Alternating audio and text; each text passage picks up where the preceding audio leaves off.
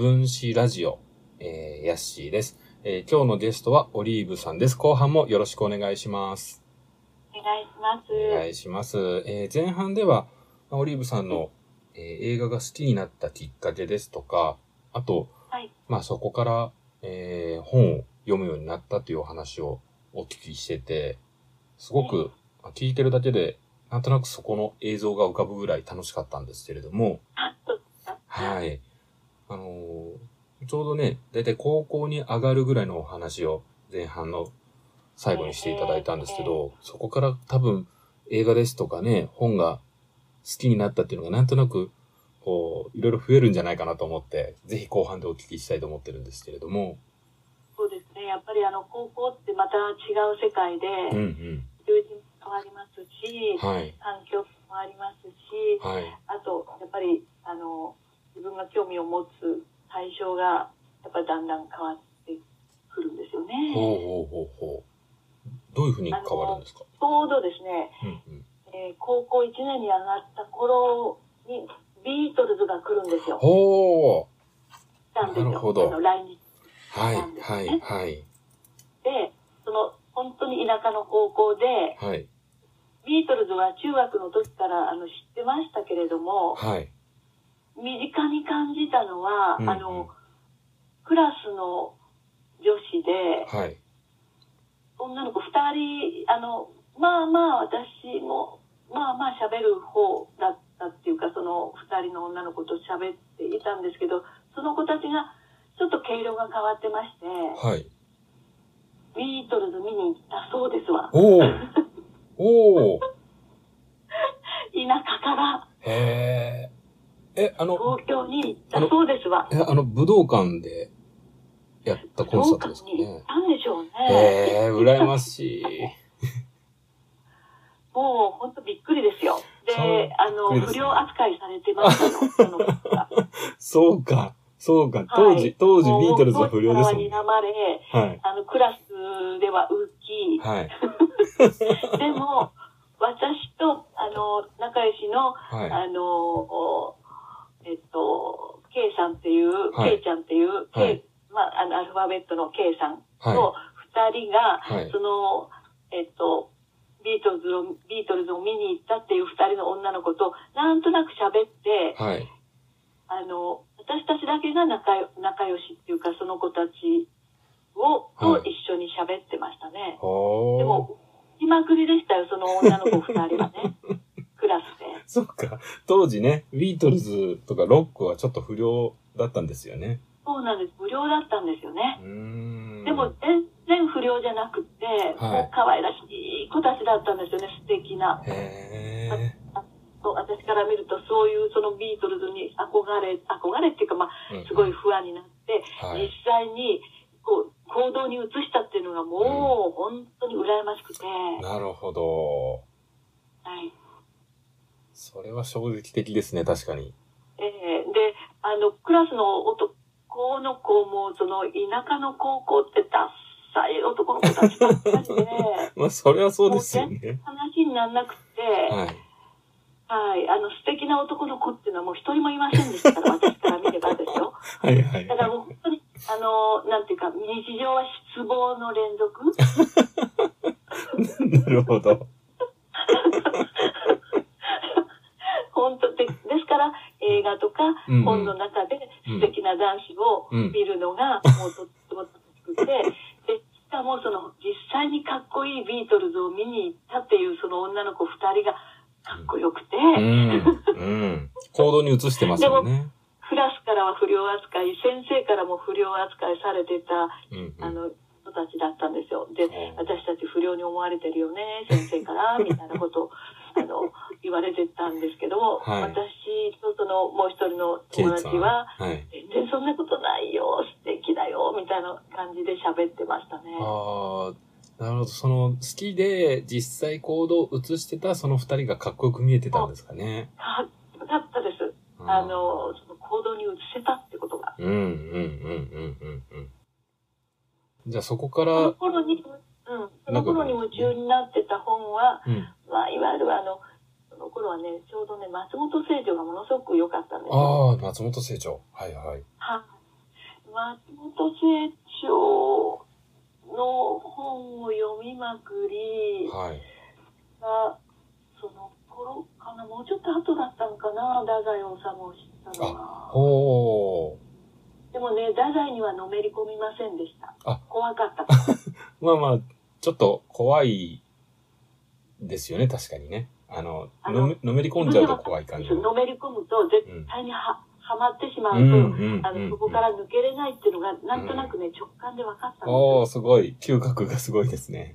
そうなんですよ。だから、うん。人間失格ともう一つか二つぐらい読んでも、ちょっと離れましたね。へ離れました。で、あの、その代わりに好きになったのが坂口安吾。そうなんですね。でも、坂口安吾もなんか、ちょっと危険というか暗い感じがしますよね。死ねもやってましたし、はいきっとね、中毒患者だったそうそうそうそうんでしょうかだってそれとちょっともう、堕落論ですもんね。やっぱり、やっぱりあの、行かれてましたよね。そうですよね。あの、でも坂口安吾の方がちょっとね、男っぽく思えたんです。なるほど。うん、で、堕落論読んだらもう、うんうん堕落していいんだと思ったし、あれ、あれ若い頃に読むと危険ですよね。変です。太宰は避けました。いい線引きですね、それは。あとは小田作之助だとかね、うんうんうんうんあっちの方とか、まあ、あと、どんな人も、まあ、いろんな、まあ、そこら辺の、いろんな人を見ま読みましたけれども、坂口安吾は、はい。あの、今でも、あの、坂口安吾と集っていうのだけは、はいあの、本を売らずに、もう今、全全部売売り始めてるんです。あの、はいもうすぐ就活ですので、人生の。あの、就活をしないかんと思ってるもんですから、はい本なんかを、自分が持ってる本なんかを全部売ったり、はい。から、まあ、分別収集に出したりなんかしているんですけど、坂口安吾だけは、はい。取っておこうかなと、お手にあげようかなとー。うんうんうんうん。思って、あの、取ってありますけれども、坂口安吾だけはなぜか、あの、うん、あの、取って、おーやっぱりすごく魅力的だだったんですね。自分にとってはね、うーん。特にその堕落論なんかを読んだら、はい。なんな、あの、こんな自分でもいいのかなって、あいいいいんだろうな、みたいな、肯定してくれそうな気がして、ああ、なるほど。はい。なるほど、なるほど。やっぱりね、あの、高校の時って、だ、うんだ、どなたもそうじゃないかと思うんですけど、自分に自信がないし、うんうんうんうんそれから、あの、劣等感っていうか、いろんな劣等感を持ち始めますよね。ありますね。うーん。ですよね。あります、あります。ええで、あのーもっとこう、なんていうのかな、強くなりたいとか、うんもっとこう、あのー勉強できる子になりたいなとうか、ん、うん。そんなことを思うんですけども、うんまあ、いいかっていう、まあ、いいかって思わせてくれたら楽論ですので。そうか、なかなかいいですね。その、坂口安吾を読んで、それちょっとひ開き直ると言いますか、これでいいんだって思ったっていうのは。こう、自分を肯定することができた。うんうんうんうん。だって、あの、さあの、太宰治を読んでると、はい。こう、ますます落ち込そうみますもん ですね。ね。。そうですね。もっとなんか、あの、本当に生まれてすいませんになっちゃいますもんね。そうそうそうそう、生まれてきてすみませんですよね。うんうんで、こんな自分はダメなんだって思っちゃいますもうんん。ね。確かに確かに。うんそれではいかんと思って坂口暗号に切り替えた。おー。その嗅覚はすごい面白い。えー、それでもまあ、芥川龍之介も暗いって言えば暗いですけれど、まあまあそうですね。えーでも芥川龍之介ってあの、うんまあ、その創作力がすごいですよね。うん。うんうん。確かに。あの創作っていうか、その雲の糸だとか、はい。あああいうものを、あの、そういったのがなんかもう、またそれはそれで別の世界を見せられてる気がして、は面白い、面白かったですうね。ーん。すごいやっぱり、じゃあ高校の頃に、まあそういった文学もどんどんのめり込んでっていう感じだったんですね。読みましたね。あの、いろんなものを読みましたね。高校の時と短大の時がもう短大の時は大江健三郎ですよ。おー。もうそれにのみ、のめり込みましたね。おー。でも今は全く大江健三郎という人には興味がないですねあ、。そうなんですか。はい。そうなんでよ。ですもなんで中ぐらいの時にも大江健三郎知った時は、はい。っていうのかな、あの、こ、ここの人がこの東京、多分東京に住んでいらっしゃるんだろうな、同じ空の下で同じ空気を吸ってるんだと思っただけでも、はい幸福感に満ち溢れました。じゃあ、もうちょっと憧れみたいな感じだったんですかね？大江健三郎が。あれっていうんじゃなくて、うん。あの、自分が思ってることをこんなに言葉にし具体的にしてくれたっていう人なんですよね。おいろんな悩みありますよね、若者の特有のー。。ありますね。そういったものをこう言葉にししてこう分析してくれるような気がしたんですね。大江健三郎だと一番お好きなのはどういう作品だったんですか？ああ、一番まあ、でも、でも、いろいろたくさん読んでっていう感じだったんですかね。で、ムスリコーチあはもう覚えてないですけうど、んうん何だったんだろう。セブンなあ、なんで？あもう、あれですね、その、坂口安吾は今でも捨てないぐらい大事に取っているけれども、他の作家は結構、その時は好きでも、もう今はあんまりなんですね。そうなんですね。あの、芥川龍之介は物語が面白いので。うんうん。あの、今でも、あの、取ってありませんけど、うんうんあの、芥川龍之介なら、よ読んでみようかなぐらいは思いますけどね。あの違う世界を見せてくれるので、物語として歌あの面白いと思うので、なんかこう、あれですかね、あのーその前半で、まあ、小学校、中学校の頃のお話もお聞きして、やっぱり、はいいろいろな世界が広がるですとか、違う世界を見せてくれるみたいなのが結構そうねで、すね。そういう、うん、そう、違う世界をうんうん。自分にないもの、それから自分が思ってもいないことを言葉に、あの、してくれたものとか、その、新しい自分を発見できるような、うんうん。で、高校に入ってから、あの、私、あの、部活は演劇部でした。そうなんですか。はい。へ演劇っていうものに触れたのも、その、初めてだだったので、え。はい。え、えあの、演劇をするっていう、その、演じる、他の人物を演じるっていうことにものすごく魅力を感じたんです。おーそれは何かきっかけがあって入部されたんですか？何にもきっかけはないんですよ。へえ。きっかけ、あえて言えば、うんうん。担任の先生が顧問演劇部の顧問で、しかも顔が松本清張に似てたかな。それは、え、雰囲気が。ええその先生は男性の方なそうんでよね。ですすね。はい。松で本演劇部の顧問ほうほうほで、しかも脚本も書いてくれて、私たちが演じるっていう。うほうあ結構、その当時、その先生は年配の先生だったんですか？おうんお若かったんですかね30代、30代半ばぐらいじゃないですああ、かなるね。ほど。でも、その松本清張がお好きだったから、ってことですね。その、ないです。まあの、仲良しだった人と、あの、うんうん松本清張に夢中になって読んでいて、うん、うん。で、清張さんに似てるよねって、えあの、ー先生とか言っていう話はしてましたね。おーいや、すごい面白い。松本清張の人の、ね、似てるって言われるのも、嫌ですよね、結局。なんかね、ちょっと言葉今選んじゃいましたけど、そんなにね、あの、今で言うイケメンみたいな感じではないけど、え まあ、すごくね、ご本人自体は個性的だし。その先生はもう国語の先生だったんですけれどもうんうんうんうん、あの、結構私が国語すごく得意だったし、はい。最初に書いた、あの、ああ、初恋っていう文章を私書いたんです。ほうほう。あの、うん、あの、中学の時の思い出話でもいいから書きなさいって、あの、国語の授業で言われて、はい。で、あの、タイトルを、ああ、初恋っていう、中国の先中学の時にあの、なんていうんですか、全く知らない、あの、一つか二つ上の、はい。あの、男の子、陸、陸上がものすごく得意で、あの、グラウンドをもものすごい勢いで走ってる人で、はい。そそただ憧れたっていうだけですけど、それが自分では初恋のように思えたので。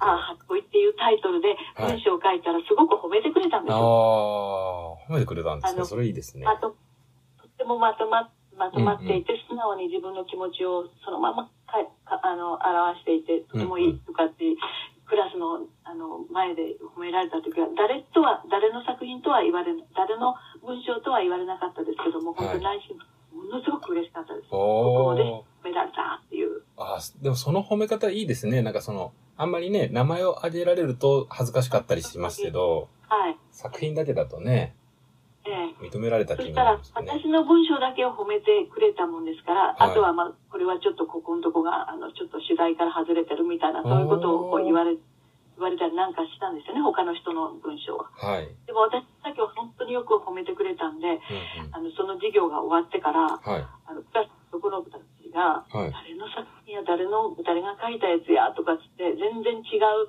あの、女の子、ああいつやなくて、あいつやぞ って言った時は、私だけどって言いたかったですけど、ちょっと我慢しました。えそのぐらい私、目立たない、うん。あの、何にも変哲もない、何にも魅力もない女の子だったんでしょうね、きっと。まさか私が書いたっていうふうには思ってなくて。内心、すごい、あれですね。なんか自慢というか、あの、誇らしい感じがしますよねす。っごく嬉しいんだけど、うんそれ私が書いたんだけどねって言いたかったけど言えなかったですね。え、その、ああ、初恋は、あれですか、その、はい短編の、まあ、小説みたいな感じですか？それとも詩いえいえ詩みたあの、いな作文です。作文で。もう、原稿用紙4、5枚の、あの、自分が思い出話を書きなさいみたいなこと言われたんで、ーを何を書こうかなと思って、うんうん。初恋みたいなのがええかと思って書いただけなんですよ。だから、本当に何にし、全然その、構成も何にもせずに、ただ思うように書いただけなんですよ。へまたそれを褒められるとは。思わなかったもんですかうんら。あの、やっぱり作為的に書いたものではないんですよね。なるほど。あの、褒められようとしてとか、うまく書こうとかって全くその時は思ってなかったです。ただ、課題だからっていう感じでこう、バーっと書いただけなんですようんうんね。それが逆にものすごく褒められたっていうことが、うん。うん。私、なんか、あの、文才があるかもって、ねえその時に、いや、でも、そうだったんでしょう 今ね。才能があったんでしょうね、やっぱりね。いやいやいや、ないです、ないです。あの、全くないんですけれども、あの、その時だけは嬉しかったですもう、それが、あれですか、こう、ご自身で、そういう表現とかするのは、それが初めてぐらいだったんですか？ああ、あの、そうですね。うーん。うん、そうそう、人前で演じることと、それから人、あの、この書いた作品が読ま,、うんうん読まれたっていうことが、うん。やっぱ人生最後の、最、最、最、最初の、その、表現することの喜びだったんですね。ああ、それ、なんか、すごいいい高校時代ですね。ええ進学校じゃなかったので、うんうんうんうん。でも、その、本当に落ちこぼれが行くようなところだったので、伸び伸びでした。でも、あれじゃないですか、その中学、高校の頃に、やっぱり映画だとか、その、はい。本がお好きだったっていうことで、やっぱりそのね、書いた文章っていうのが、やっぱりある程度、表現力もあったんでしょうね。いやー、それはわかりませんけど、やっぱり自己顕示欲っていうのが出てきますよね。なるほど。あの、僕らの時今から思うんですけうどの自己、自己顕示したい。うんうん。自分ここに生きてる、ここにいる。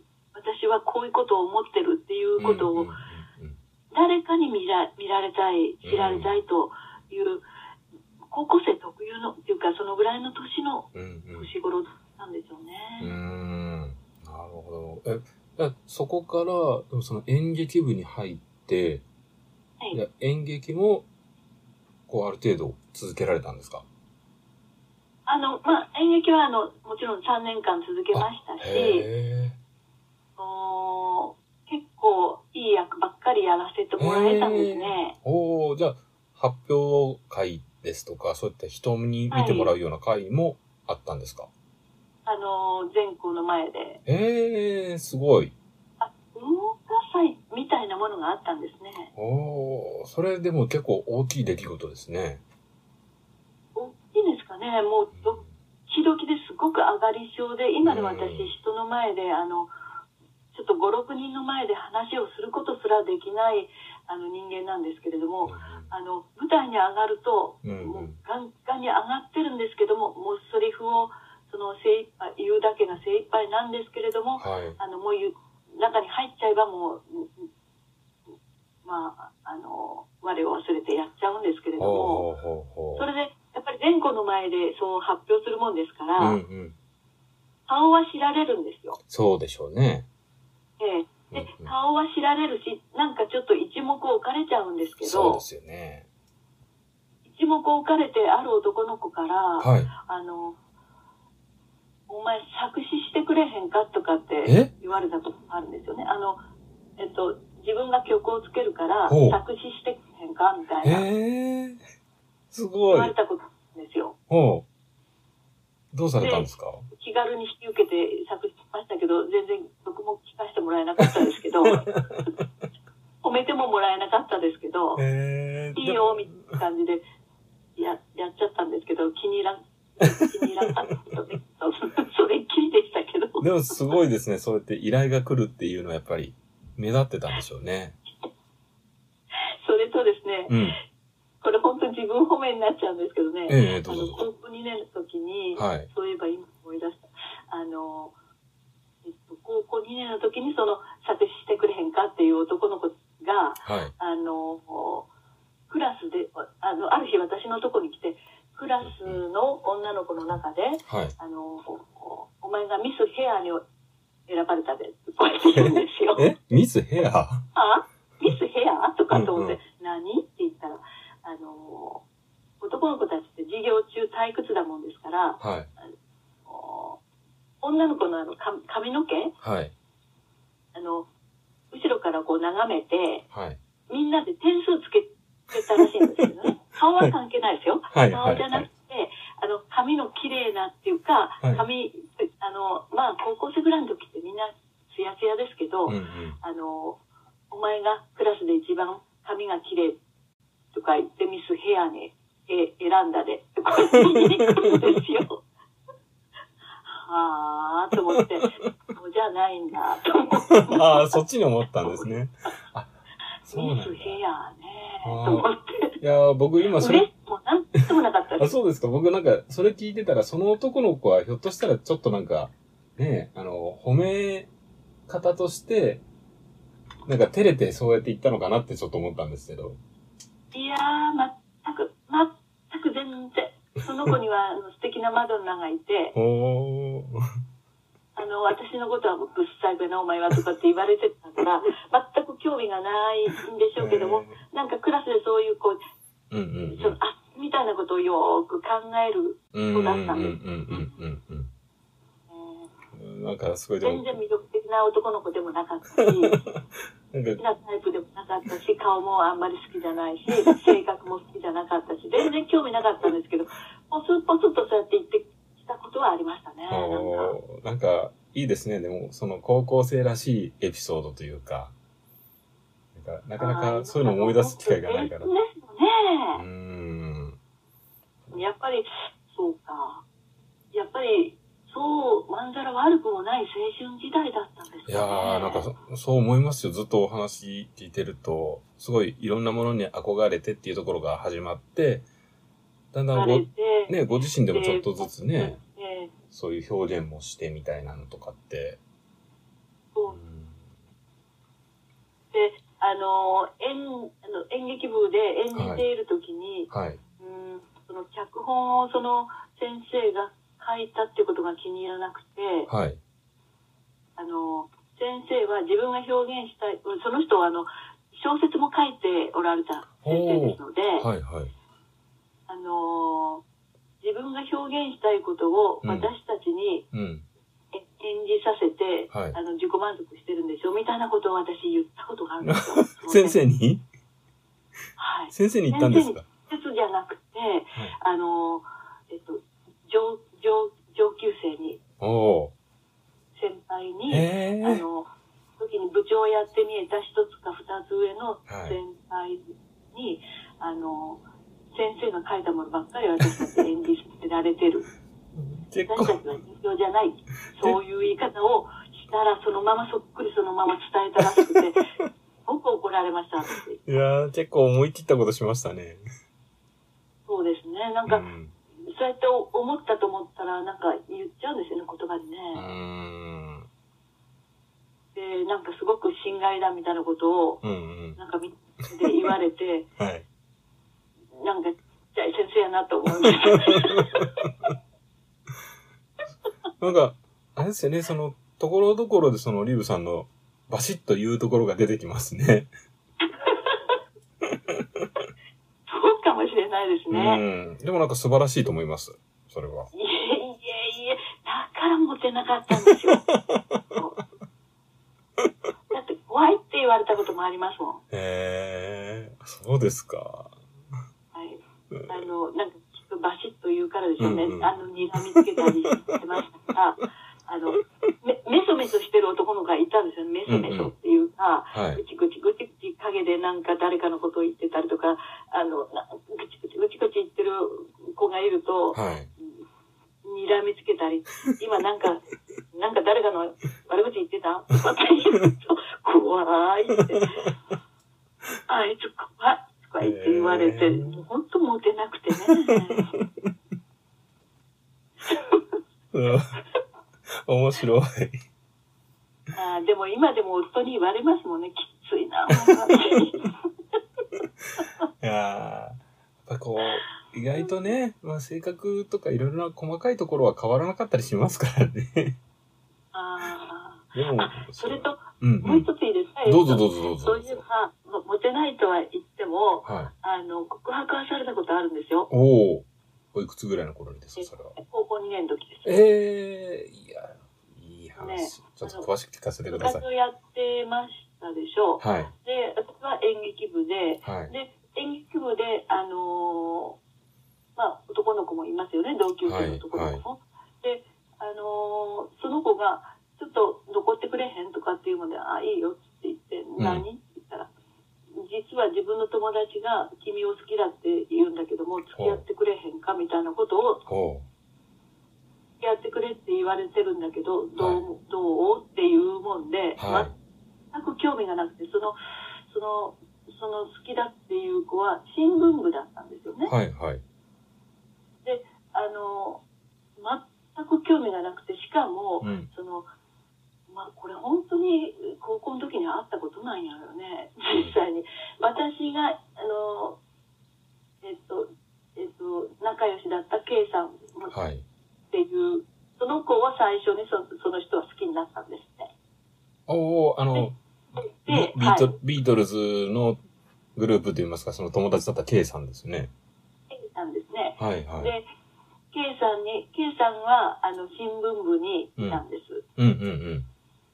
同じ新聞部だもんですから、はい、あの、とても器量よしで、はい。ええあの、可愛い子だったんですよ、私の友達は。はい。で、あの、その子に告白をしたんですって。おうそしたら、振られたんですって。はい。で、私に回ってきたのかっていう感じ。なんか、最初聞いててすごい甘酸っぱい話を聞いてるのかと思ったら、いや、でもね、多分その男の子は、はい。きっと、あの、なんていうのか、あの、あの、別にあの、この子がダメだったから、あの子っていうことではなかったと思うんです。なぜかと、それはもう後から知ったん、後からあの分かったことなんですけども、はい。あの、その子が、はい。なんとその全校生徒の前で文化祭かなんか、高校3年になってからですかね、はい。あの文化祭で自分が言いたいことを言うとか、自分の主張を主張するとかっていう、そういう時間帯があったんですよね。はい。時にその告白したっていう男の子が、はい。あの、僕は高校の時に二人の女の子に振られました。で、二人の男、女の子を好きになって、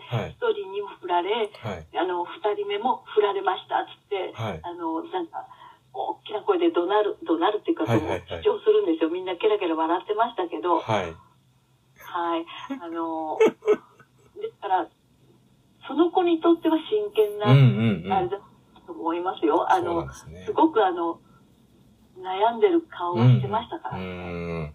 でも、ででも、オリーブさんには好みじゃな同士だったっていうのが滑稽だなた。と思って。そう、そうですね。えーえーでも、その彼とは、じゃあ、あの、うまくいかなかったというか、振ったっていうことなんですね。たっていうか、まあ、興味がなくて、うん。その、言いに来た男の子に、うんうん。私、本当に誤解されるような言い方をしたのが本当まずかったなと思うのは、うんうん。言いに来たっていうか、伝えに来た男の子に、はい。私、あの子と付き合うぐらいだったら、あなたの方がマシだわ、みたいなことを言ったんです。それあの、二人、二人ともに失礼というか、二人ともショック受けるやつですよね。いや、そしたら、そうんの、伝えに来た、あのー男の子が、はい。もう、全く誤解してしまって。私からの告白だとなるほど思い込んでみたいで。それから付きまとわれました、私、しばらく。なるほど。だから、男の子って何考えてんかなーって、なんでそういうふうに思うかねーって。今まで、あれですね、その、男の人であんまり、こう、素敵な思い出が全然出てこないですね。出てこないですね。何にも高校の時なんか本当にね、うん。あの、両思いで、うん。あの、少し付き合ったとかっていう話を、あの、時々いろんな人から聞いても、だから、すっごく羨ましいです。そういうことがなかったので。ああ、なるほど。えーせめてねうん、少しこう、いい一個でもいいからそういうエピソード持ちたかったなって、今本当に思いますよ。いや、でも、あれですね、まあ、ぶ、はい、部可愛いずっと恋というのかな。まあまあでも、うん、確かに。ヤッキーさんだってああるでしょ？あの高校の時にこう思い思われてって。いやー、僕はあの片思いをして、はい。振られてから、あの、はいそれまで女の人とうまく喋れなかったので、喋る練習をし始めたっていうのが 高校の頃ですね。だから全然、あの、うまくいった試しはなかったですよ、僕も高校の頃は。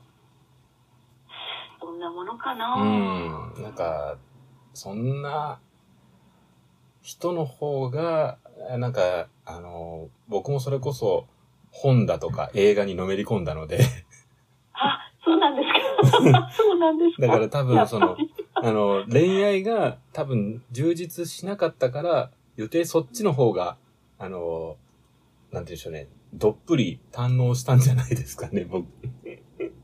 オリーブさんがどうかわからないですけど。だから、私もそうですね、きっうと。ん。もうなんか、そのね、演劇もやりながら、いろいろずっと本も好きでとかっていう感じだったんですね、じゃあ。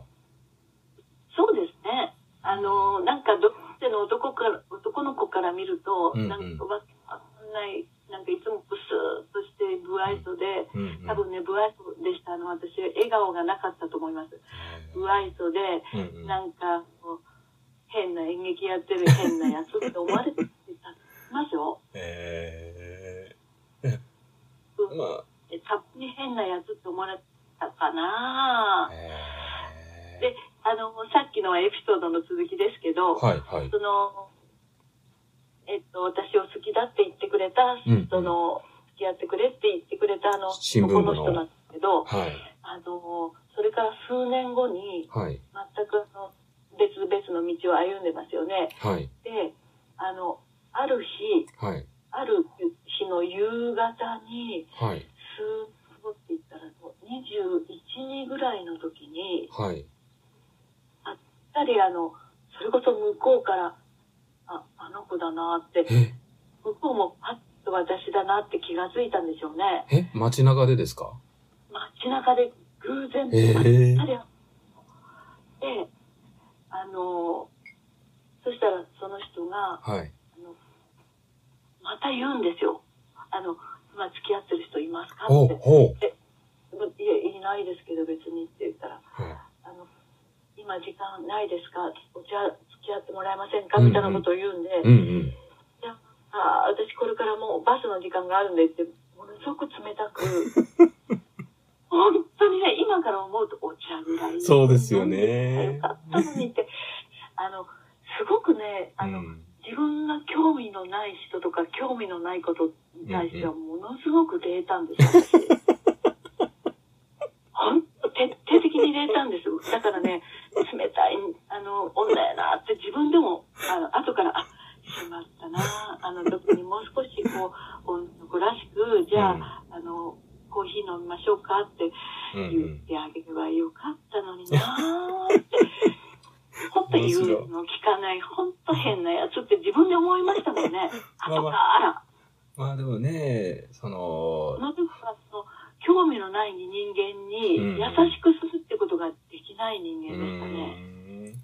まあ、二十歳そこそこだったらでも逆に意識して難しかったかもしれないですね。確かに。まあ、うーん。なんかね、あの、うんうん惜しいことをしたなと思って人生で。だって、わからないじゃないですか。わからないですこれはそね。の、ね、うんあの、興味がなくても、うんひょっとしてお茶を飲んで、うん。意外と気があって、そうそうそうそひょっとしたら結婚に発展したかもしれないのに、惜しいことしたなーって。今思いますよ。う。確かに。えー、うん、でもすごい、冷たくしなくてもいいのにってすごい偶然ですね。思いましたね。だから、ユーズの期間、ほんと変な女と思います、自分で。いえいえ。でもなんか、そのね、あの、はっきりしてらっしゃったんでしょうね。自分の趣味というか、好きなことっていうのはね。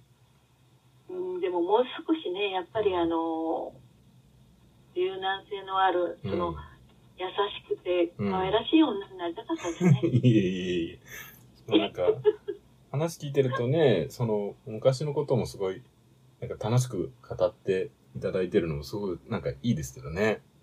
そうです。うんありがとうございます。その、やっぱり、あれですか、中学、高校、まあその大学ぐらいの年代に、まあじゃあ、そういう、やっぱり本だとか、いろんなものにまあ刺激を受けたりっていうのが強かったんですね、そうじゃあ。ですね。あの、本はずーっとうんう、んあの、読んでましたけど、まあ、今はあまりね、本、あの、読むと、長時間読めないんですよ。あの、目が疲れちゃって。うん目が疲れちゃいますもんね。視力もなくなって、はい。映画っていうのはただ見るだけですから、うんうんうんあの、どんどん見れちゃうんですけど、はい。本を読むのは今もう年に数回ほどですよね。ん。あこう、うんあの、平野啓一郎さんが好きですね。ああ、誰かもいろいろお読みになるんですね。じゃあ、ああの、あとあの、えっと、推理小説の、はい。なんだったかな、ベストセラー作家の男の人で、えーとよく、本当によく映画化される人ですけど、ああ。サスペンス、サスペンスですよね。推理小説ですよね。なんか僕も今名前が出そうで出ないですね。出ないですね。あの、あ、東野あ圭吾？はいはいはいはい。東野圭吾さんの、はい。あの文章は好きですね。おーやっぱりずっと。文章自体が好きですね。文体が。うーん。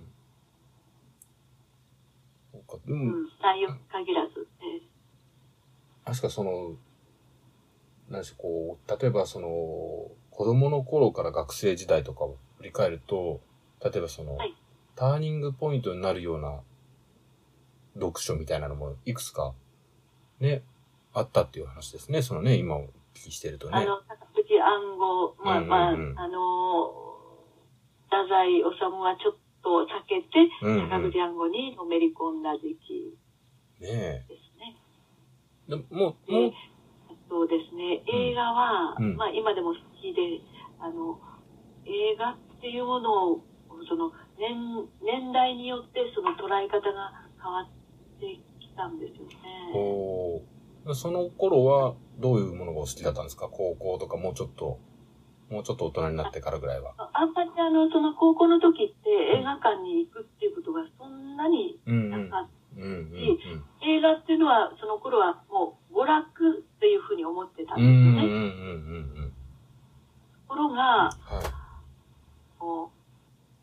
ヌーベルバーグ、バーはグだとか、い。はい。あの、まあ日本で言うと大島渚とか、はいはいはい。このとかっていう人たちのこのニューシネマっていうかなんていうんですかうんうんうんね。まあやっぱニューウェーブの人たちのそうですね。を見たりうんうん。したんですけれども、うん。ちょっと大人になってから衝撃を受けたのが第三の男っていう、ああ。僕まだ見れてないんですけど、そうか、第三の男か。あのーものすごくね、あの、私、あの、二十歳過ぎて、に20代の中頃はいぐ。らいに、ものすごくあの悩んでた時があったんです。まあ人はい生にですけど、はい。自分がいていく道にですけど、はい迷い、それから悩み、うん落ち込み、あの、すごく沈んでた時期がありまして、はい。その時に、あの、ふらふらっと映画館に入ってみたのが、はい。これを見ようと思って見たんじゃなくて、うん。あの、第三の男をやっていたので、はい。あの、だけど、はい。あの、衝撃を受けました。おおどういうところがですか？あの、今まで娯楽だと思って見てたのが、うん。なんか、違うなって。あの、あの中のその、映画を作る作り方っていうか、はい。監督をする人、あるいは演出する人はいに興味を抱くようになったんですよあね。、なるほど、なるほど演じるのではな。なるほど、なるほど。作り手側の方に興味がいったってことですか？そうなんですよ。これをどういう意図で作ったんかなって思うようになったんです。ほ演出がうん第三の男の中に、ー。はい。あの、子猫が出てくるんです。子猫っていうか猫が出てくるんです。はい。確か黒,、ね、黒い猫だったような気がするんですけど、うんうんその黒猫の、あその猫の、その、えー、なんていうんですかね、演出演出っていうかその出し方はい。その猫にヒントがあるんですよね。あのその猫を飼ってた人が近くにいるっていう、まあそういうのをこう感じさせる。はい。だから猫がひょろっとこう、か壁の向こうから出てこさせるっていう、その演出がね、はい。うわ、憎いやり方わーっと思って、それで作り手のの方にはい興味が移ったんです。うーん。それで、あのー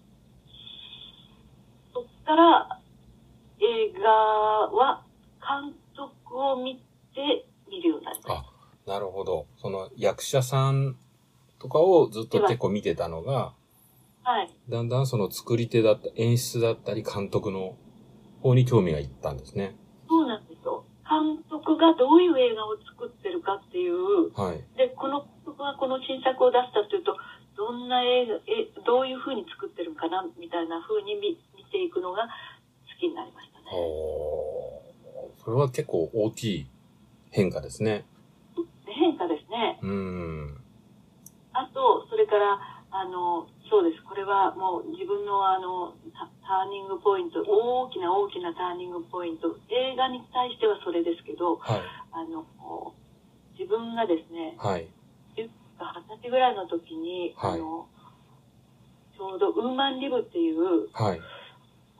女性解放を歌う人たちが歌うっていうか、うあのそういうものを掲げて主張していくっていう女の人たちの集団っていうか、そういう人たちが出てきた時にも衝撃を受けたんです。おーなるほど。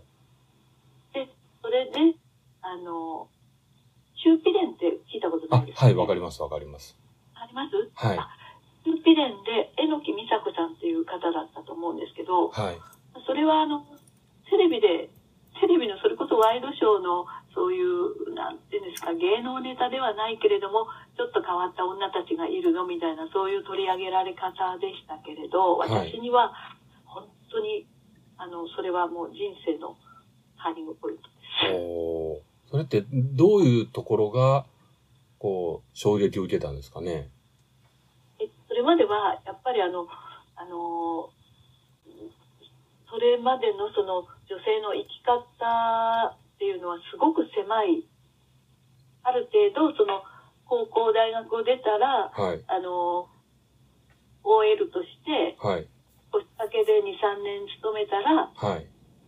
寿大社をするっていうのが、はい。女の道ですよ。うんうんうんうんうんうん。旦那さんに尽くして専業主婦になって、旦那さんに尽くして、はいそして子供を産んで子供を育てて、はい。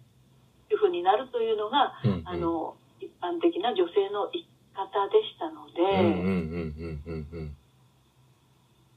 それに対して、その、なんとなく、その、そういう生き方っていうふうに今語れますけど、うん。そういうふうに、なんかね、あの、自分がどういうふうに人生を生きていくのかっていうのを、ちらちらとこう考える上で、うん。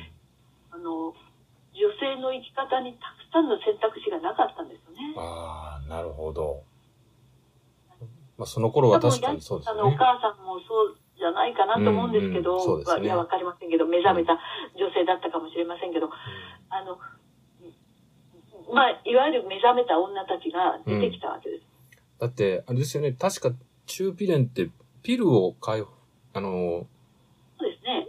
確かそのチューピレンのピって、確かピルをピ解放するか何かですよね。その要は中絶反対というか、禁止法に反対するピルを解放させるみたいな、そうですねいうなんか女性の集まり。解禁、解禁運動ですよね、ピルの。そうです。ピルの解禁運動うんうんうんうん。なるほど、で、確かに男。は突っ込んでろと。うんうん。女がこの世を動かすんだと。そうですよものね。すごく過激な、そうですよね。過激な運動ですね。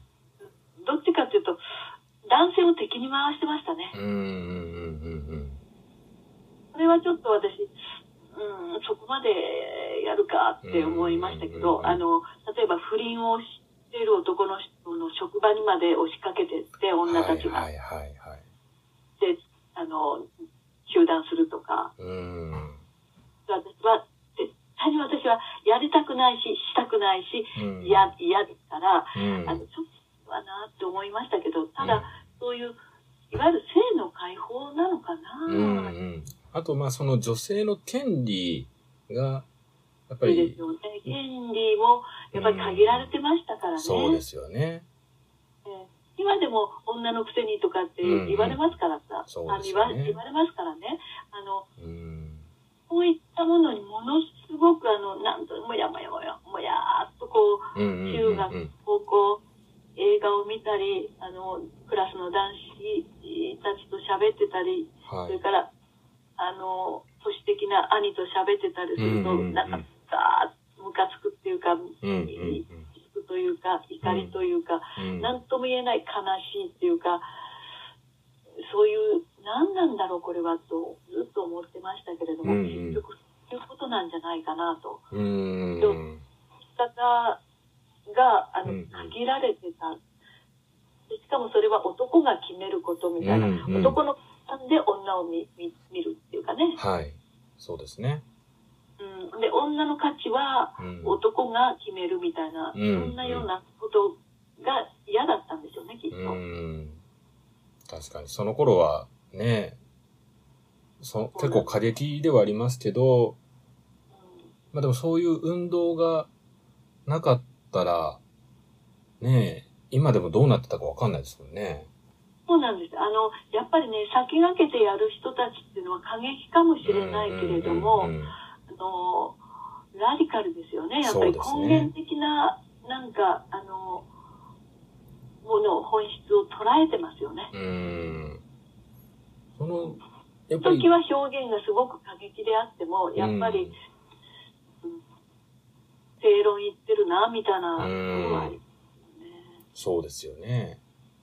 その、それで、それを見てて、はい。あの、ひょっとしたら自分も、なんか、そういったことにあの疑問を持ったもんだから、持っていたもんだから、はいもやもやしてたのかなっていうのに気がついて、はい、はい。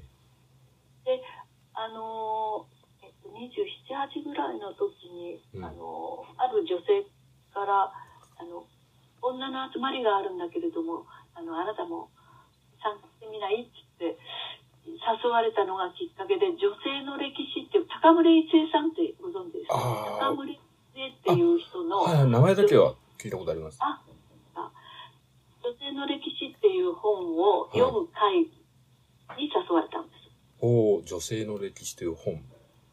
はい。はい。カムレイさんが書いたやつだと思うんですけど、はい。あの、それで、もう目覚めちゃいました。おー、いい話。いや、でも今でもそんなにあの目覚めて、あの、解放されたわけではないと思うんですけど、なかなか難しいんですけども、うんうんうん。これだけ50年ぐらい経っても、はまだまだだなーって思いますもんね。い。ろんな見てると、あの、ハリウッドで、なんかで、やっぱり演出家とか監督にはいはいセク。ハラしたりとかあそうですね。ると、あまだまだ、でもそんなんなんだっていうう。その勉強会はどれぐらいされてたんですか？その、ねどうだろう。2、3年はやっていたと思うんです。おその中で、ー。はい。あの、映画の好きな人にも会って、はい。で、あの、映画の方にまたのめのめり込んでいくんです。ああ、なるほど、なるほど。やっぱえりこう、いろいろ本と映画が、お互いそのオリーブさんの中でもこう、相互作用するというか、ね、そうですね。そうなんですね。はい。で、あと、今話題、話題ですけど、カルトと、カルトと宗教は違いますけど、はい、はい、宗教の、宗教にも、あの、興味を持ちまして、はい。はい。あの、すごく落ち込んでいたので、自分にものすごく劣等感、なんていうんですかね、じ自分がもう肯定できなくなって、はい。あの、えっと、えっとね、あの、カトリックなんですけれど、うん、うん、うん。カトリック信者のあの友人がいまして、はい。あの日曜日にいつも礼拝があるんだけど、はい来ない？って言われて、はい。誘われて、あの、はい行ったことはあるんです。そしたら、その、カトリックの、新カトリックっていうのは、あの、ローマ、あローマ法っていうか、あの流れのカトリックなんですけど、はい。あの、神父さんって言うんですよね、牧師さんじゃなくて。はい。で、神父さんは結婚できないんですよね。はい。牧師さんは結婚できるんですよね、うん家庭を持つことができる。で、その神父さんが、あの、その町で、あの、まあ、今住んでる町でもありますけど、はい。あの、カトリックの教会を開いていて、外国の方でした。はいどこの人だったかわからないですけど、まあ、白人の外国のおじいさんに近い、あの、年を取った人でして、はいそ。の人が毎週水水曜日の夜に、あの、聖書を読む会っていうのをやっているので、はい。あの、かかってきなさいみたいなことを言われたので、はい。聖書に興味を持ってはい。2年ぐらい通っていたら、はい。あの、大体聖書も勉強できたでしょうから、うんあの、洗礼を受けませんかって言われましたね。その時に悩みました。どうしようかな。自分はカトリックの信者になろうかな。どうしようかなと思っていたんですけど、はい。結局私、あの、その頃に勤めていた会社で、うんあの、なんていうのかな、その、労働者の権利みたいな、はい。はい。はい。はい。いろんなことにこう、なあの、問題意識を持ち始めていた時に、うん。あの、その、信者になっても、はいそ。れから宗教にのめり込んでも、はい。その、決して自分の今の現状を変えることはできないと思ったんです。なるほど。だから宗教は救ってくれないと。はい。だから、宗教を支えにすることはいいけれども、うんうんあの、自分で立ち上がらなきゃ、この問題は解決しないんだっていうことに気づいて、はい。結局まあ、あの、信者にはなりませんでしたけれど、うんうんうん。聖書はとても興味深いあの本本だとは思いますけれども、うんあのうん自分であの会社に文句をきちんと言おうと。ほこういう権利があるはずですとか、有給休暇もほとんどもらえてなかったけど、う。はい。私に有給休暇をくださいとか、そういうことは自分でやらなきゃ誰もやってくれないんだと思いますね。その社会問題に対して、やっぱりこ社会問題、女女性が置かれた社会問題とか、うん労働者が置かれ労た問題とかっていうものは自分が立ち上がらなきゃ解決はしないってことに気がついたんです。ほー。でも積極的になった感じですね。その数年間で。やっぱりそのうんそうですね。で、あの、うんうん。結婚って、あの、それこそ、あの、娘が、あの、は中にいるときに、い。はい。あの、会社が辞めろ辞めろと、そああはあはの、あ会社も退職しろって迫ってきたんです。はい。当時はね、あ、うん、そう、子供ができたら。で、私は辞めたくないですと。うんうん。仕事をしたいんですと。ではい子供が生まれても、またうん復帰して仕事したいんですって言ったら、うん。もうなんか呆れた顔されましたね、男の人からは。まあ夫は、あの、うん自分の好きにして、あの、仕事を続けたかったら続ければいい、みたいなことを言ったので、はいじゃあ、私、自分で会社に言うわ。うん。これはそしたら、あの、社長に呼ばれましてね、会社の。。一度、あの、岐阜支社に、支社に来いって呼ばれて、一人で行きました。はい。事務所に社長ともう一人重役みたいのが二人で六法全書を開いて待ってました。おー、怖い。怖かったですよ。怖いですね、それそ。れで、あの、君は、あの、子供を産んでからも、あの、復帰して仕事したいそうだね、みたいなことを言われて、うん。えー立派な旦那さんがいるのに働かないかんのかみたいなそういう言い方をされた時は本当にムカつきましたうね。ん。それは私が思ってることですから、うん夫は関係ないです。おー、かっこいい。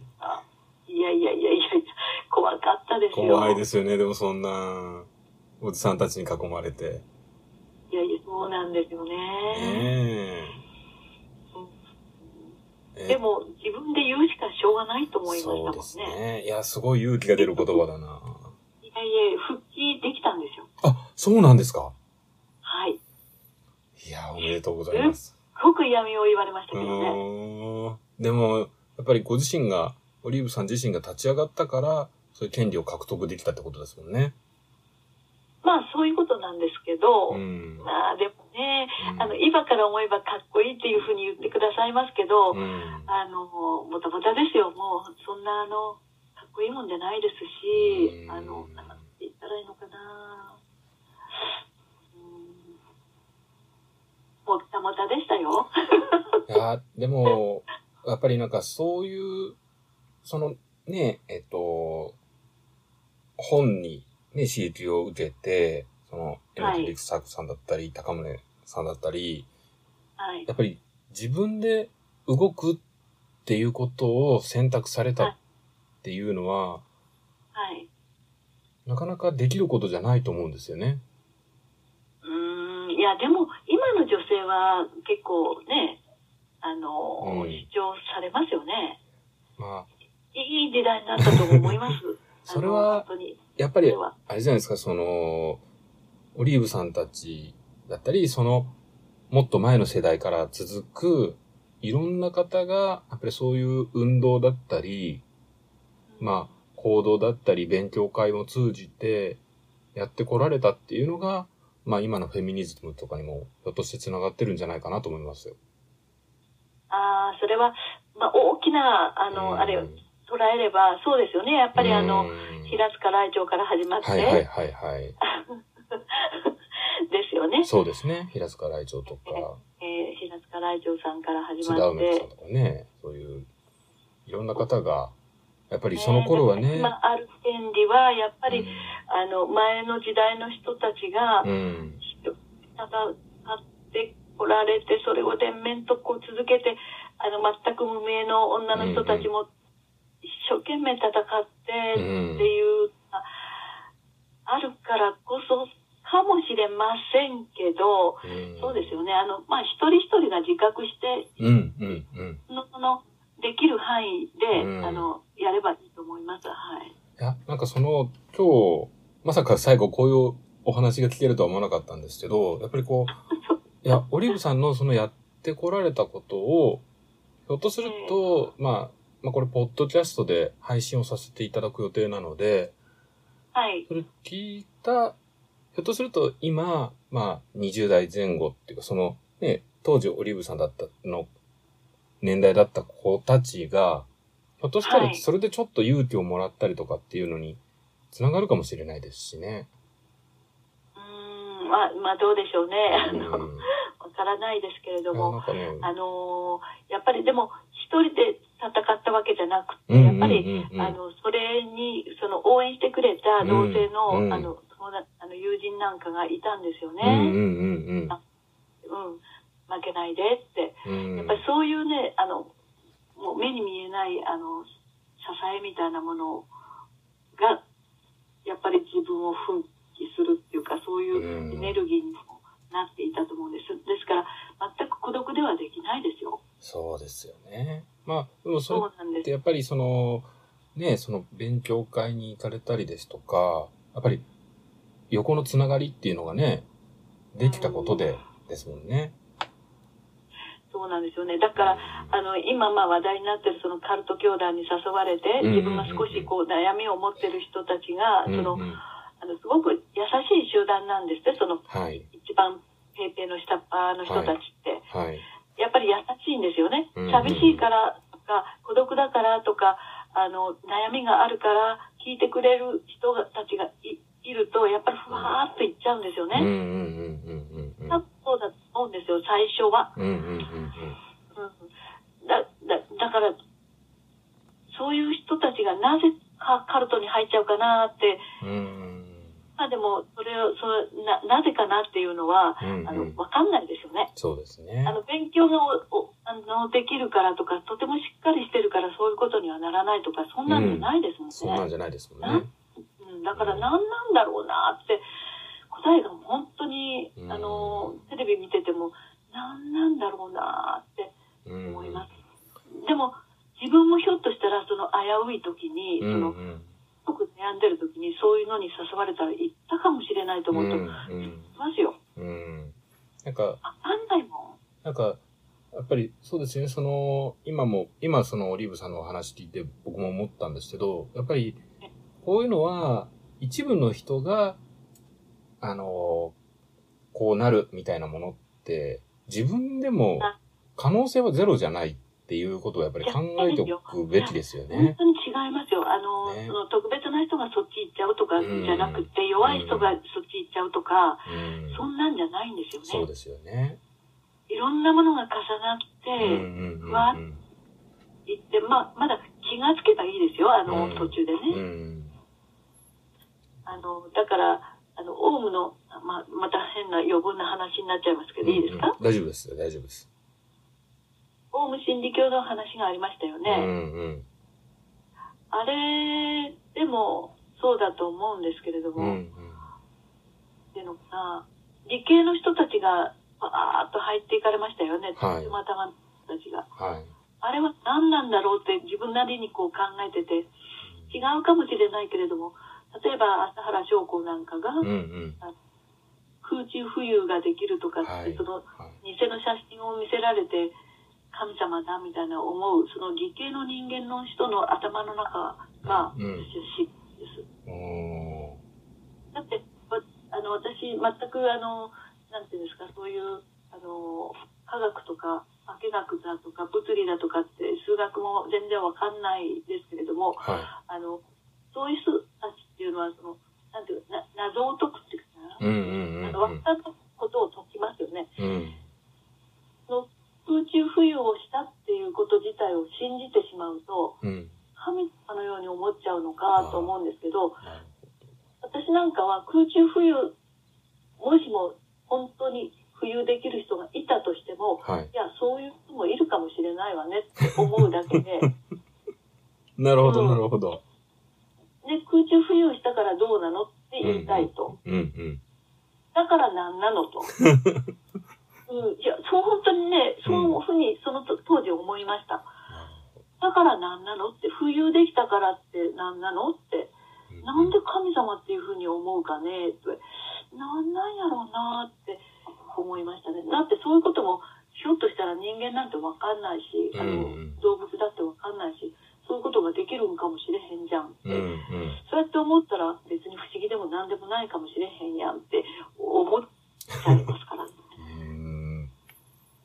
ほど。なんか、すごい、いろいろ、発想が面白いですね。そうですか、うんありがとうございます。まあ、ヤッシーさんがもう本当に聞き手が、あの、とてもお上手な方なんで聞きやいえいえ。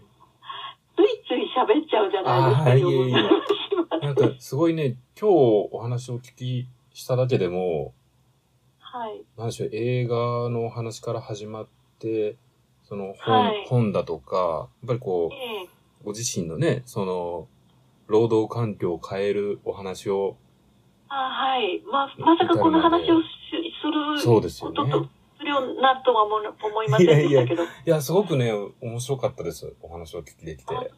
うん、すいません、なんかちょっとね、いろいろ、あの、時間オーバーしちゃって、すごく楽しかったので、お話、ついつい長い間聞いちゃったんですけれども、えいえいえ、まだいいですか？あ、どうぞどうぞ。いや、まだ話したいことがあるんですよ。あ、どうぞどうぞ。映画のことですけど、はい。あのーまあ別に、あの、だからどうなのっていう話なんですけど、うんうん。あの、私、あの、えっ、と、シネマ気球を、今年書いたシネマ気球は、あの、はい映画の、もちろん映画に関することなんですけども、はい。あの、映画館に行って映画を見てなかったので、はい。一つの映画に絞らずに、今の、まあまあ、あの、ソビエあソビエトじゃないロロシアのうんウクライナへの侵攻はい。が今一番タイムリーだったので、はい。あの、ロシアのことを書こうかなとかって思ったんですけど、はい。あの、実は私、あの、今までこう、ずーっといろんな映画を見てきて、はい。一番心に残り、そして一番好きだと思った映画っていうのが、はい。あの、ロシア映画なんです。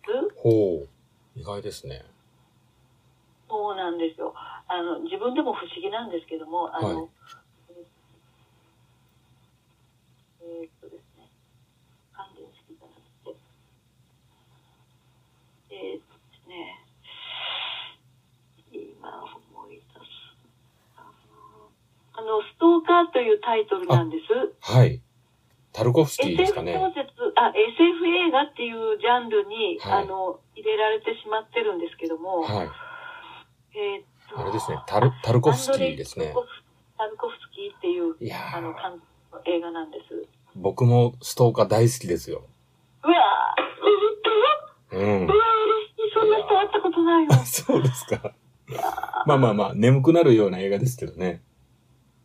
眠くなりましたかうん。あの、僕、何度か映画館、リバイバルで見に行ってるんですけど、あの、すごい気持ちよくなるというか、なんて言うんでしょう。あの、水の音とか、あと。映像が、すごい幻想的というか、すごく考えさせられるんですけれども、考えさせられますよね、なんか。うん何度見ても考え内容もね、ほとんど覚えてないんですけれども、うんうんうんただ、その、ストーカーを見た時期が、はい。と、30前、20その27、あ8の日だったんです。はい。はい。で、まあ一番とても悩んでる時っていうか、はいい、いろんな悩みがあった時で、はい。あの、なんとなく見る機会があったので、はい。なんですけど、その、その時の、その自分が衝撃を受けたのが一番大きかったっていう記憶だけがあるんです。おー、いや、すごい、いい話。いい話ですね。そうですか。うん。あの、えっと、ちょっとまた、はちょっと脱線しますけども、はい。あのー実はあの、26から31で結婚するまではい。の間ずっとやってたわけじゃないんですけれども、はい3年ぐらい、あの、自主、自主上映っていうのをやっほてたんです、ほ。映画の上映ですか？映画の自主上映です。はい。ほうほう35ミリ、え ?35 ミリだ。うん35ミリの映画。ほで、あの、会員を募ってですね、う。はい。会員制にして、うん。あの、4人の女たちでやってたんですよ。へえ。で、その、自分たちが気に入った映画っていうのを実施、あの、上映しようと。はい。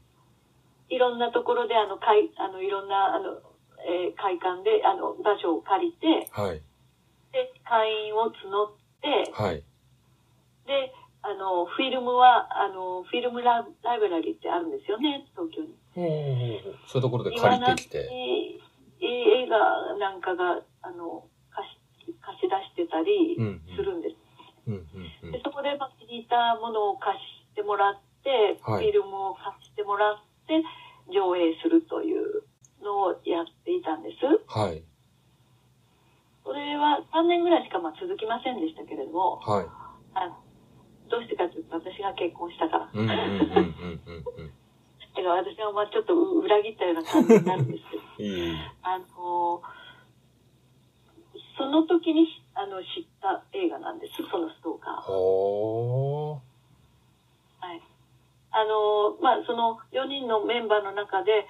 年長の女の人がいて、はい。あのその人は、まあ、英語の高校の教師をやっていらして、はい。あのとても博学っていうか博識の人ですごく頼頼りになるお姉様だったんですけどはい。その人からいろんなそのこういう映画もあるのよとかって言われて見に行ったり、はい名古屋に見に行ったりはい。だからシネマテークのシネマテークってありますよね、はい。あの、名古屋の今池にある映画館ですね。あの今はメンバーとしていらっしゃるく倉倉田さん、えー主催やしている方たちとあの交流をしたりしもしたんですよ。へえ。あ、じゃあ積極的にいろんな映画の活動もされてたんですね。そういううん他のところとからも交流したり。映画が好きだったから誘われたからそういうのをしようっていうことになったわけなんですけれども。タルコフスキーを上映ってすごいですねそう。いう活動の中で、あの、うんいろんな映画を知りました。あの、結局、ハリウッド映画のその、ごまあ、エンタ、エンタメっていうか、エンターテインメント的な、はい。あの、興行収入を狙ってるような映画ではないうん。映画を、はい。あの、楽しさっていうか、見るお面白さを知ったんですようね。ん。まあ、ちょっと難解だったりしますもんね。その、なんかでしたタルね。コフスキーとかってやっぱり、ねえ。ああ、でもなんかすごい好きな映画が共通してすごい嬉しいですね。えー私、あの、はい。タルコフスキーのストーカーを好きだっていう人に初めて会いました。あ、そうですか。いや、嬉しい。なかなかね、いやー、私、まあ、です。まあ、あの、ななかなかなかなか理解し知ってる人も少ないかもしれないですしいわゆるね。ストーカーそうそうそうそうそうついてくるみたいなね言われる、女の人を追っかけますような、うんストーカーっていうふうに思われるもんだから、うん怪げな顔されるんですけど、あの、あそれがそういう言葉ができる前の映画ですもんね。あれは。そうです。そうです、そうです。うん。すごいなんか哲学的にも捉えられるし、なんか宗教的にも捉えられるし、SF だし、すごいいろんな要素がありますもんね。なんか妙なところにうん。行きませんでした？あれ、そう水の音の。そうそうそうそう、やっぱりね。なんか地下のような、地下道のような、なんかトンネルのようなところをこう男の人が行くんですよね。そうですね進んでいくんです何かに導かれるようにして。そうなんですよ。それを、だから、ストーリーがうまく説明はできないんですけど、映像はすごく頭の中に残ってるとか、そんな感じなんですよね。そうですよね。その、あれですか、その、さっきおっしゃったシネマティキューにはい書かれてるのも、そのストーカーについて書かれてるんですか？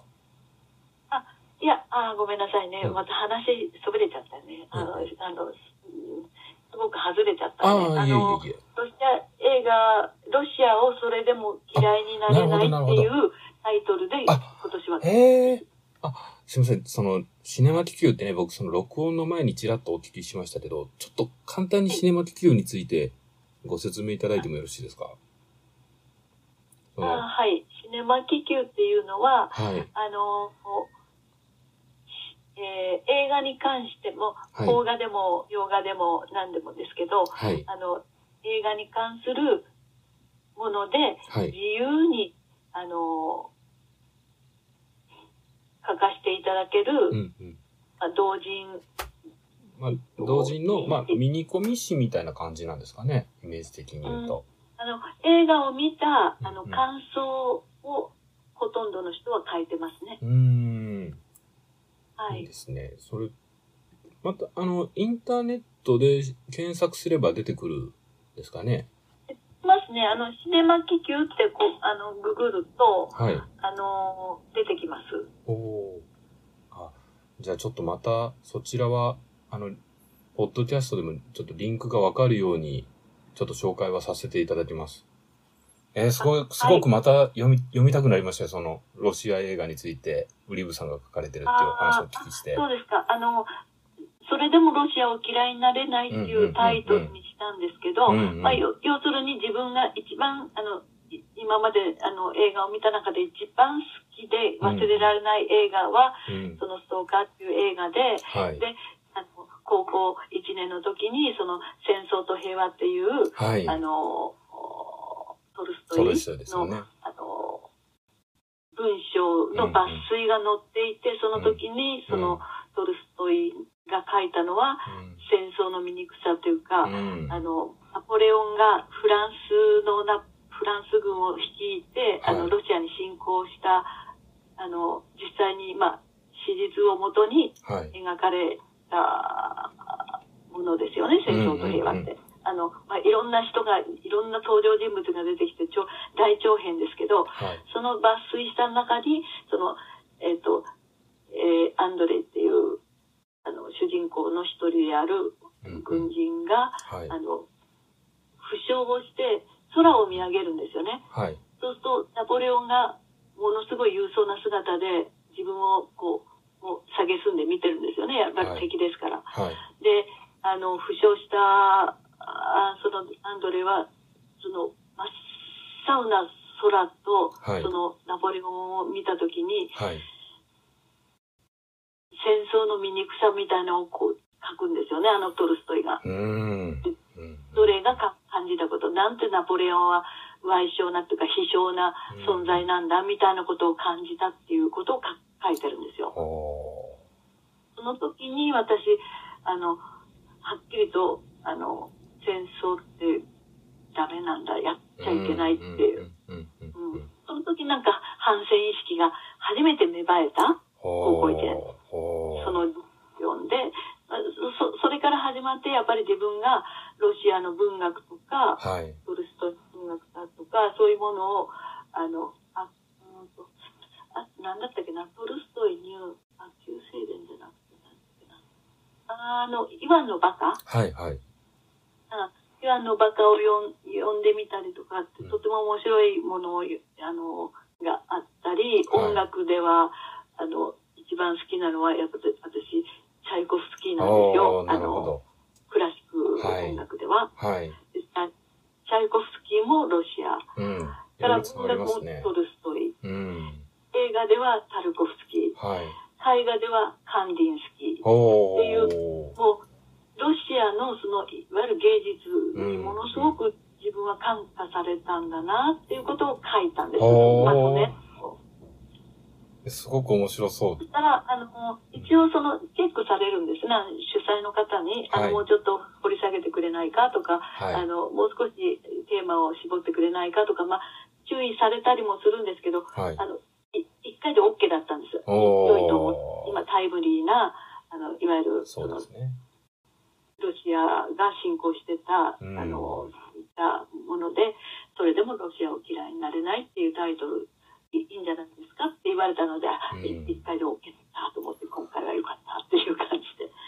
一応結構、あまあ、まあ、チェックはされますけど、はい。あの、自由に書かせてもらいました。へそういうふうに、あの、今回はそう、そうだったんですけど、ーはい。まあ、去年は違う映画を見たときに、うんうんあの、そのことについて、その映画について書く。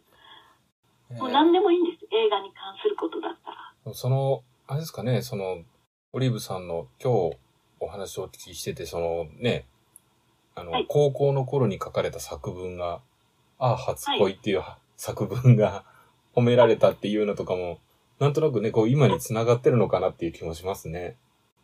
いやー、どうかな。あの、結構あの、ん読書すると、うん、うん。文の、あの、その書き始めだとか、はい書くない、あの、要領とかってみ身につきますよね、ああ。そうですねなんとなくね。なんとなく。うんうん。で、あの、なんか自分でも小説書いてみようかなとかう、ん。思いますでしょ？うんうん、うん。お思いませんか？思いますでしょ？ちょっと発表、なんかね、ちょっとやっぱりアウトプットしたくはなりますよね。全く書けないんですけども、うん感想ぐらいは書けるかな、みたいな。うんまあ、その程度ですけど。いえいえ。いや、このシネマキュキュも、ちょっとぜひ、ちょっとゆ、あの、読んでみたいと思います。あありがとうございまうんす。あの、今度、うん。あの、もうすぐ届きますので、はい。あの、送りましょうか？あ、それとも、うん。ああ、そっか。あ、ネットに載るのはね、うん。もうちょっと先なんです。、もうちょっと先なんですよ。で、ね、ネットに載せてるのは、今までのやつは、あ、あの。載ってます。でも、多分、ちょっとね、頑張って、一度自分で入手できないか探してみて、もしダメだったらオリーブさんにお願いします。ああ、あ、ねあ、あの、じゃあ送ります。ありがとうございますあ。の、送ってくるので、ああの、送るのは簡単ですから送ります。ありがとうございます。えてもらえるんでしょうか？じゃあまたあの、改めて、それはご連絡しますので、あ、そういいですか？すごい嬉しいな。あ本当に、うん。呼んでくださるんですか？ありがとうございます。なかなかあの、読者が広がらないって、でもこれで会ね、社の人が嘆いていまして、今日、で、だんだん、あの、発行する部数もうん。減らしてきてはいるあみたいなんですけじど、ゃあの、ロットがありますでしょあ、はいあの。、印刷もね。500冊、はい。あの、はい。最低1000冊とかって。はい。だからうちにも100冊ポーンと送ってくるんですけど、もうこんなに送ってもらっても、ぜぜひぜひ、あの、読みたいですし、まあ僕貸して、もらうとこがないのにと思うんですけど、僕周りがね、映画好きな友達も多いですから、ちょっとああの、そうですか。ええ、みんなでチェックさせてもらいますし、あと、あの、まあ、今日このポッドキャストを、まあ、最後まで聞いていただくと、ね、多分そのオリーブさんの書かれた文章だとか、他の方も書かれてるそのシネマティキューっていうのは、多分気に,、はい。気にはなると思うので、なんかね、ええ。それでちょっとでも、また広がるといいですよね。あそうですね。ね。本当に、あの、呼んでくださるっていうのは本当にありがたいですし、うん。主催している人もすごうん。うんく喜んでくださるんじゃないかなと思います。そういやーなんかこう、あ今日、の、すいません、今日、なんかね、すごい、また、ちょっと改めて、はい。またあのーぜひ、第2弾も、いずれちょっと、お話をお聞きしてもいいですか？その、いや、今日すご第く、2弾はないですよ。本当に、いや、すごいお話面白かったんで、まあ、またあの、ええひょっとすると、あのはい話言い忘れてたとかっていうのが後日出てくる可能性もあるので、また、はもしよろしければまた、あの、ちょっと先にはなると思うんですけれども、またちょっとお話しさせていただく機会があればなと思いますし、あと、はい。またね、あの、えーちょっと今まだコロナ禍で難しいですけど、また機会があったらぜひ一度ちょっとお酒、また改めてはい。ねえ、前ね、前、あの、僕ちょっとこの、今回の自分史ラジオっていうものも、きっかけは以前、ちょっと機会があって、オリーブさんとちょっと直接お会いできた時にお話をお聞きして、それがすごく面白かったっていうことがあって、はいまあ、。そういういろんな方のお話をお聞きしたいなっていうところにもつながってるところもありますんで、はい。えー、なんかすごく今日は、あの、いろんなお話をお聞きできてすごく楽しかったです。いや、私もこんな風に、あの、自分のその、中学から振り返りながら、はい。あの、お話をするってことは全く初めてですので、いろいあろね。の、なんか、スラスラスラスラ、うんあの、なんだか本当によくおしゃべりしちゃったなと思うんですけども、すごいなんかね、よかあの、いろいろこう男性に告告白された、男性に告白された話まで聞いたい、聞いちゃいましたけど。えーでもね、恋物語はまだいっぱいあるんですよ、私には。それね、ちょっとまた改めて聞かせていただきますよ。すみません、なんか遅くなっちゃいましたけど、あの、いいえ、またありがとうございます。ポッドキャストのその配信の際にはまたちょっとご連絡もさせていただきます。ちょっとじゃあ、一旦こちらで、こで、うんちょっと一回収収録だけちょっと止めますね。私が聞くこともできるんですか、できます、できます。あの、誰でも聞けるようにしますんで。あーあ、そうなんですそうか。なんですよ。あの、ポッドキャストは、どう、どういうふうに聞けば聞けれるんですか？えっと、まあ、基本的にはパソコンかスマートフォンとかタブレットをお持ちの方だったら聞けますし、あと、はい。あの、聞けない方には、あのー何らかの方法で聞けるような手段をちょっと僕考えます。例えば CD にしてお送りするですとか、あの、あうんあ、それはあの、あの、パソコンは使えますけど、難しいことはわからないですね。じゃああの、ここを押してもらえれば聞けますよっていうところまで、あの、ある程度ちょっと自分で、あの、リンクを貼ってと言いますか、インターネットにつながってるパソコンだったら聞けるようにはしますのあ、で、ネットは、あの、うん。はい、つながってますので、じゃああの、またそれは改めてお送りしますので、そうですか、ありがとうございます。すいません。ちょっと、じゃあ、とりあえず、一旦収録だけ締めさせていただきますので、はい、わ、はい。かりました。はい。ありがとうございます。まだ、あの、お電話はそのままで、あの、終わってからちょっと、えっ、と、数分だけお話しさせていただきますので、今日は、すいません。えっ、ー、と、オリーブさんありがとうございました。あいいえ、ありがとうございます。ありがとうございました。こちらこそ、はい、楽しかったです。はい。